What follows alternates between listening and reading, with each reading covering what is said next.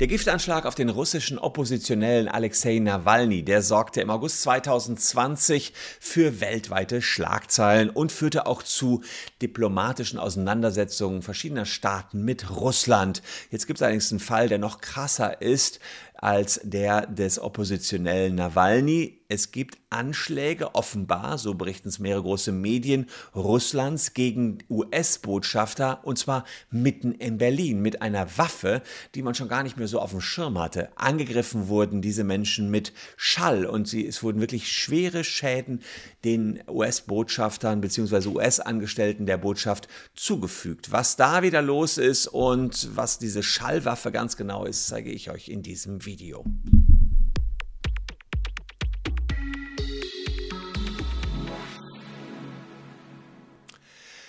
Hallo, ich bin Christian Solmecke, Rechtsanwalt und Partner der Kölner Medienrechtskanzlei Wildeborger und Solmecke. Und wenn ihr uns auf dem Weg zu 800.000 Abonnenten unterstützen wollt, dann habt ihr jetzt die Gelegenheit dazu und klickt auf Abonnieren. Würde mich jedenfalls freuen. Da fehlen gar nicht mehr so viele. Wäre also cool, wenn ihr da ein bisschen mitmacht und uns für unsere Arbeit belohnt. Die, Nach die, Nachrichten über russische Angriffe aller Art greifen nicht ab. Zuletzt hieß es vom Bundesinnenministerium, man beobachte Cyberangriffe aus Russland auf politische Stellen in Deutschland. Es wurde befürchtet, dass die Bundestagswahl im russischen Interesse hier beeinflusst werden soll, die Ende September in Deutschland stattfindet. Die Cyberangriffe nehmen also zu, ob sie jetzt privat gesteuert sind oder staatlich gesteuert sind, lässt sich natürlich immer sehr, sehr schwer sagen. Aber jetzt wird sozusagen noch eine Spur brutaler und der Fall, den ich euch gleich schildere, der klingt wie aus einem James Bond-Film, nur dass er real ist und mitten in Berlin stattgefunden hat. Es gab einen Mitarbeiter der US-Botschaft in Berlin und der ist Anschlag eines sogenannten Schallangriffs geworden. Ja, was ist ein Schallangriff? Na, ich zeige euch das ganz kurz. Es gibt sozusagen so eine Waffe, ja, hatte ich vorher auch noch nie gesehen. Um dieser Waffe äh, werden gewisse Schallwellen erzeugt und diese Schallwellen richten schwere Schäden bei den Menschen an. Was für Schäden? Kommen wir gleich drauf zu. Die US-Botschafter, die wurden in ihren Wohnungen im Bezirk Mitte ähm, äh, ja, angegriffen und die waren zuvor mit Russland kritischen Themen betraut. Es gab also eine Mitarbeiterin, die war über äh, Monate offenbar den Schallwellen ausgesetzt, ja, bis sie hintenrum erkrankte und unter dem sogenannten Havanna-Syndrom äh, litt und arbeitsunfähig war. Es handelte sich um Mitarbeiter, die ähm, die russische Desinformationsattacken und Cyberangriffe verhindern sollten. Das heißt, das waren Amerikaner auf deutschem Boden und die sollten zusehen, dass es keine Einflussnahme Russlands auf unsere deutsche Gesellschaft gibt. Fand ich ja auch ganz interessant, dass die Amis sich darum kümmern, ob die Russen uns beeinflussen.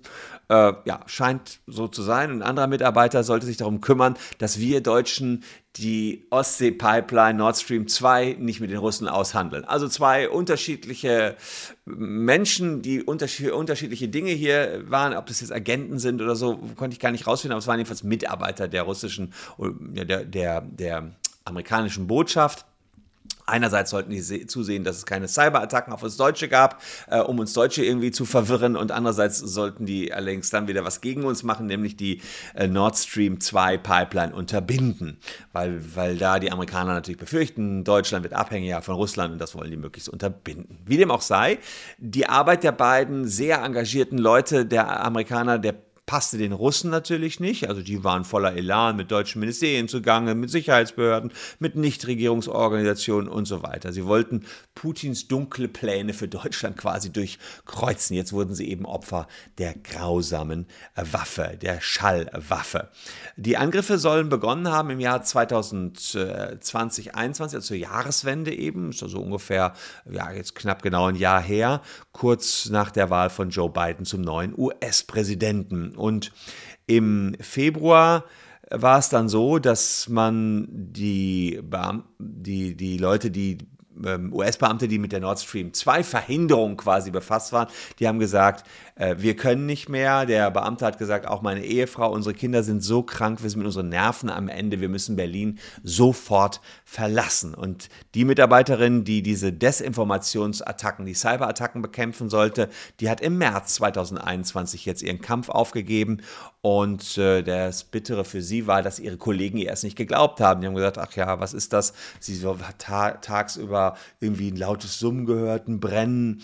Ähm, und da hat man ihr gedacht, naja, was, was will die jetzt? Äh, warum beschwert die sich? So schlimm kann es doch alles gar nicht sein. Wir sehen ja auch gar nichts. Aber sie ist jedenfalls in den USA nach Washington ins Militärkrankenhaus Walter Reed National Military Medical Center gekommen und dort wurden Hirnverletzungen vergleichbar mit Schockwellen von Explosionen festgestellt.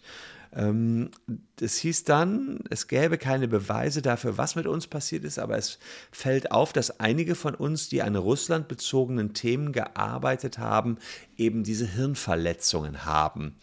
Beide Mitarbeiter äh, hatten sowieso schon auf eine geheime Kommunikation umgeschwenkt, hatten neu, immer neue Messenger-Dienste genutzt, befürchteten, von Agenten überwacht zu werden, haben immer wieder gesehen, dass sie verfolgt worden sind, haben Umwege gefahren, haben gesehen, dass er auf den Umwegen ihnen immer wieder nachgefahren ist und haben auch gesehen, viele russisch sprechende Menschen waren in ihrer Gegend. Das war sozusagen das, was sie wahrgenommen haben und deswegen deuten sie jetzt alles darauf hin, schwer zu beweisen natürlich, dass die Russen hinter diesen Anschlägen steckten angegriffen worden ist mit einer Waffe aus dem Kalten Krieg.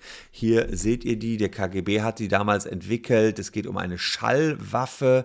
Äh, sieht so aus, dass man früher irgendwie hinter einem Fenster nahe der Zielwohnung große Blasinstrumente aufgestellt hat. Äh, und jetzt hat man natürlich dafür Hightech. Das, diese Waffe, die in den 70er Jahren vor allen Dingen eingesetzt worden ist, in Zeiten des Kalten Krieges, ist in Vergessenheit geraten, ist dann aber im Jahr 2016 wieder aufgetaucht. Und zwar ging es damals um die kubanische Hauptstadt Havanna. Auch da soll die US-Vertretung auf Kuba angegriffen worden sein.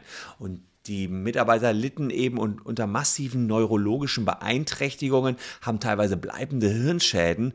Und äh, ja, jetzt heißt es da, das wäre das sogenannte Havanna-Syndrom. Das waren sozusagen 2016 die ersten Angriffe, die seinerzeit wieder stattgefunden haben. Nachher ging es dann weiter. US-amerikanische Regierungsbeamte in Moskau und Peking traf es und im April direkt sogar in Washington. Der Nationale Sicherheitsrat und das Weiße Haus haben sich damit auseinandergesetzt und äh, es gab dann nachher noch weitere Krankheitsfälle der US-Botschaft in Wien. Also da gibt es richtig ein größeres Problem. Gucken wir uns mal ganz genau an, worum es da geht. Schall kann entsprechend Schäden zufügen. Ihr wisst, dass wenn ihr im Club zu laute Musik gehört habt, dann habt ihr Ohrenfiepen bei Lautstärken von über 150 Dezibel kann man Schallwerfen einsetzen, mit denen sogar somalische Piraten abgewehrt werden. Es gibt sowohl tiefe als auch hohe Schallwellen ähm, und die hohen Schallwellen oder auch die tiefen sind teilweise vom Gehör überhaupt nicht wahrnehmbar. Wenn man jetzt allerdings äh, Attacken einsetzt, die mit äh, Infraschall funktionieren, dann sind das Frequenzen unter 20 Hertz. Ja, die können Schwindel, Erbrechen auslösen. Da ist aber das Problem, man bräuchte riesige Subwoofer, um solche tiefen, nicht hörbaren Frequenzen auszulösen. Deswegen ist es eher unwahrscheinlich, dass hier Infraschall eingesetzt worden ist. Es spricht wohl viel dafür, dass Ultraschall eingesetzt worden ist. Das sind Frequenzen über 16 Kilohertz, die das Gehör eben auch beschädigen kann und die man nicht hören kann.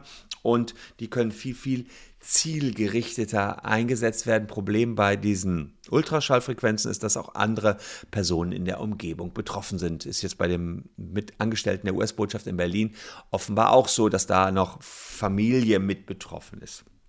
Ein US- Diplomat hat jetzt schon gesagt, das Ganze ist krasser als der Tiergartenmord weil Putins Regime auf dem Boden eines NATO-Landes Mitarbeiter eines anderen NATO-Landes angreift und so schwer verletzte, dass sie ihren Aufgaben nicht mehr nachgehen könne. Ja, was war der Tiergartenmord? Das vielleicht auch noch mal ganz kurz zur Info. Da gab es einen äh, Killer, dem wurde der Auftrag erteilt, den Georgier äh, Selim Shan Shangoshvil ähm, Ende 2019 mitten im Berliner Tiergarten zu liquidieren. Die jetzigen Angriffe, die sind aber noch ein bisschen schwerwiegender, äh, denn hier geht es darum, das ist ein NATO-Land, was letztlich äh, angegriffen wird. Äh, es geht um die USA und das auf deutschem Boden. Ähm, das hat natürlich eine ganz andere Dimension hier noch einmal.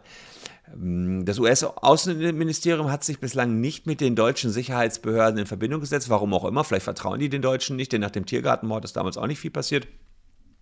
Offenbar ermitteln die Amerikaner hier jetzt selbst. Ja, Rechtslage, ehrlicherweise, die ist relativ eindeutig. Und bevor wir dazu kommen, zwei Hinweise. Erstens, lasst gerne ein Abo für diesen Kanal da, falls noch nicht schon geschehen. Und äh, wenn ihr nicht gerade Angriffe der Russen geworden seid, aber äh, das Problem habt, dass ihr eure Daten bei Facebook habt, dann checkt hier mal, ob ihr auch Teil des Facebook-Datenlecks seid. Wir versuchen 500 Euro für jeden rauszuschlagen, der Teil des Facebook-Datenlecks war. Unten in der Caption könnt ihr es checken. Ja, was mit diesen Schallangriffen passiert ist, das war meines Erachtens eine Körperverletzung, sogar eine schwere Körperverletzung. Die Menschen leiden an Hirnschäden, sind dauerhaft behindert, arbeitsunfähig. Es äh, kann also tatsächlich klar davon ausgehen, dass hier die Staatsanwaltschaft Berlin eigentlich zur Ermittlung gezwungen ist, nahezu, wie schon beim Tiergartenmord. Ist allerdings die Frage, ob das was ist für die Staatsanwaltschaft Berlin oder den Generalbundesanwalt. Der Generalbundesanwalt, zu eurer Information, das ist ein politischer Beamter für kriminal- und sicherheitspolitische Ansichten der amtierenden Bundesregierung zuständig und er vertritt die Anklage in allen Strafverfahren, die vor dem Bundesgerichtshof kommen. Ähm, er hat sozusagen Sonderzuständigkeiten für sogenannte Staatsschutzdelikte, die gegen den Bund gerichtet sind. Es kann Völkerstrafrecht sein, Landesverrat, Kriegsverbrechen, terroristische Gewalttaten und er kann Fälle übernehmen, wo er meint, hier, die kommen einer besonderen Bedeutung nach. Ob das jetzt hier eine terroristische Gewalttat ist, darüber lässt sich trefflich streiten. Gibt keine festgelegte Definition für Terrorismus. Ähm, wird wohl am Ausmaß des Angriffs scheitern. Hier geht es nur um ein paar US-Beamte. Deswegen aus terroristischen Gründen wird er sich das wohl nicht an Land ziehen können. Aber da das Ganze natürlich diplomatische Bedeutung hat, gehe ich schon davon aus, dass der Generalbundesanwalt hier ermitteln wird. Die Frage ist natürlich, inwiefern kann man das Ganze aufklären? Wird er also genügend Beweise zusammen zusammentragen können, dass es wirklich Schallwellen waren. Vielleicht ja. Ich meine, irgendwo muss ja so ein Ding, so eine Pistole aufgestellt worden sein. Ich selbst fand es hier fast krass, dass angeblich die Russen hier auf die Amerikaner schießen und das sind eben die amerikanischen Mitarbeiter sehr konkret ausgesucht, die Dinge entweder verhindern wollen, ja, wie eine Nord Stream 2 Pipeline oder eben die uns schützen wollen vor Desinformationskampagnen anlässlich der Bundestagswahl. Alles interessant. Also ich fand es auch interessant, dass überhaupt die Amerikaner solche Leute hier bei uns wiederum platziert haben. Die sind jetzt leider abgezogen und haben aufgegeben was, also klar, ich finde es bedenklich, ich finde es krass, aber bin auch auf mal eure Meinung gespannt. Was, was haltet ihr von? Haben wir da hier wieder so einen zweiten Kalten Krieg oder hm, sind das Einzelfälle? Ich bin sehr gespannt, was ihr dazu meint. Hier habe ich noch zwei Videos, die euch ansonsten interessieren könnten, um die Zeit bis morgen ein bisschen überbrücken. Würde mich freuen, wenn ihr noch ein bisschen dabei bleibt. Wir sehen uns morgen an gleicher Stelle schon wieder. Danke fürs Zuschauen, tschüss und bis dahin.